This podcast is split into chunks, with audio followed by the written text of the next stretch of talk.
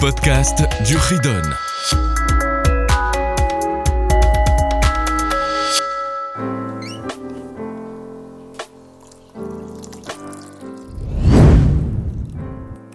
Bonjour les enfants, et nous revoilà pour la suite du Ridon, chapitre 198. C'est la Xéla. La Xéla qui veut dire le brigandage. Souvenons-nous, nous avons parlé de la Gneva, du vol. Il y a une différence entre voler en cachette, comme un voleur normal, ou le brigandage. Brigandage, c'est-à-dire, c'est un vol à main armée découvert en plein jour. Et là, il y a trois mitzvot. Première mitzvah, 474, qui est ne pas retenir de l'argent qui appartient à autrui. Évidemment, ce sont des mitzvot qui sont tout le temps, tout endroit et pour chacun. Mais il n'y a pas de punition. 475, ne pas voler bien sûr. Alors ne pas voler, c'est aussi bien valable. Tout endroit, tout le temps, chacun, mais sans punition. là, on a une mitzvah positive, numéro 476, de rendre l'objet volé. De rendre ce qui a été volé. Et bien sûr, c'est tout le temps, partout et pour chacun. Alors, les précisions de cette mitzvah. Qu'est-ce que la xéla, le vol, le brigandage?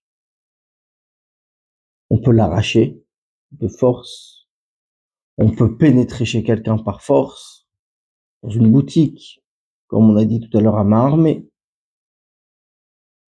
Ça, c'est le brigandage. La gezela. La geneva, comme on a expliqué précédemment, c'est en cachette. À partir de quelle somme ça s'appelle voler C'est chavé pruta. Chavé pruta, c'est la plus petite somme qui existait, la plus petite pièce qui existait à l'époque du Bedin, à l'époque du Betamigdash. À partir du moment où il a volé cette pièce, il a déjà transgressé. Évidemment, même si c'est moins qu'une pruta, il est complètement interdit de voler, même un non-juif. Par contre, il faut rendre l'objet. Si malheureusement quelqu'un a volé, il faut qu'il fasse tchouva. Faire tchouva, ça veut dire, il faut qu'il le rende. Ça, c'est une mitzvah positive de la Torah de le rendre tant qu'il ne l'a pas modifié. S'il l'a modifié, à ce moment-là, ça devient le bien du voleur et il ne peut pas rendre à la personne volée. Je donne un exemple. Il a volé un bougeoir en argent, un beau chandelier. Il a fait fondre, il a fait un autre produit. Il a fait autre chose. Est-ce qu'il pourra un jour rendre l'objet volé? Bah, Bien sûr que non. Puisque l'objet volé, il a, été transformé, ce n'est plus le même. Donc il ne peut pas le rendre. Alors, il y a le remboursement. On verra la valeur, et cette valeur, il devra donner à son propriétaire. De même, il a volé, mais il a perdu. Cet objet qu'il a volé, il le retrouve plus, et il a perdu, il doit le rembourser.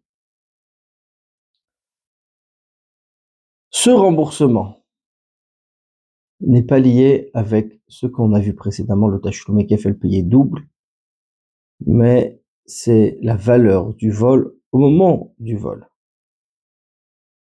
Un cas particulier. Il vole de la laine, il confectionne, il fabrique un vêtement à partir de cette laine. Il vole du bois, il fabrique un meuble. La valeur du bois brut la valeur du meuble n'est pas la même. La valeur, la valeur de la laine brute ou la valeur du vêtement n'est pas la même. Qu'est-ce qu'il paye? Qu'est-ce qu'il rembourse? Évidemment, la valeur de ce qu'il a volé.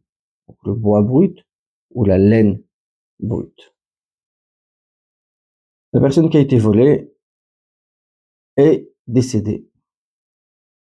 À qui il rembourse? Il ne pourra jamais rendre le vol à la personne qui l'a volé puisque cette personne n'est plus de ce monde. Évidemment, il a toujours la mitzvah de rendre à ses héritiers. Il n'y a pas de punition. Pourquoi on ne punit pas ce voleur? Parce que c'est quelque chose qui peut être réparable. Il faut savoir, les enfants, qu'il y a ce qu'il s'appelle le lave anita classe. Un lave, c'est une mitzvah négative, mais qui est liée avec une mitzvah positive. Il est interdit de voler. Mais quand il est interdit de voler, en même temps, on a la mitzvah de rendre cet objet. Donc sur ça, il n'y a pas de punition.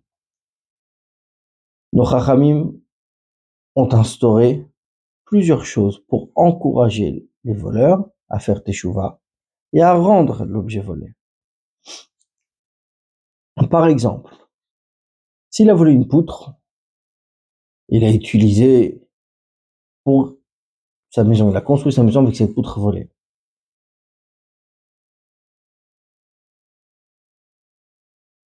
Il doit a priori détruire, démolir toute la maison pour rendre la poutre.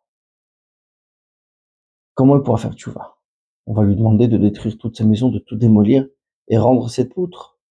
Nos Chacham m'ont dit, c'est vrai que selon la Torah, c'est décrit Veishiv et il devra rendre l'objet volé. Mais les Chacham disent, à partir du moment où c'est le soutien de sa maison, on lui autorise de rendre uniquement sa valeur. La même chose, les Chacham ont instauré également que dans le cas où l'objet qui a été volé n'existe plus, ne peut plus le rendre, et le voleur vient et veut payer cette valeur. Et il veut faire teshuva, il il veut rembourser, il veut faire quelque chose. Le propriétaire doit pardonner et en même temps permettre à la personne qui veut faire teshuva de faire teshuva. Donc, il va refuser le remboursement puisque l'objet volé ne le récupérera pas et permettre à ce voleur de ne plus recommencer. Retenir de l'argent, nous avons vu la première mitzvah. Il y a certaines situations où quelqu'un a chez lui de, un objet qui ne lui appartient pas. Il n'a pas le droit de le garder. Tout le monde, c'est pas à toi. Tu dois le rendre à son propriétaire. Donc si ça arrive le moment de le rendre, on t'a donné à garder, on t'a confié. Tu l'as emprunté. À partir du moment où il faut le rendre, tu dois le rendre. C'est-à-dire, c'est un objet, mais même également un prêt. C'est la possibilité de payer. C'est également le salaire de son salarié. Il faut le payer. C'est également celui qui garde chez lui des objets de valeur, et puisque ses voisins lui ont confié pendant leurs absences, c'est à ce moment qu'il, bien sûr, dès leur retour, il doit rendre ses objets précieux, ne pas garder chez soi quelque chose qui ne nous appartient pas. Ben voilà pour ce chapitre. À la prochaine.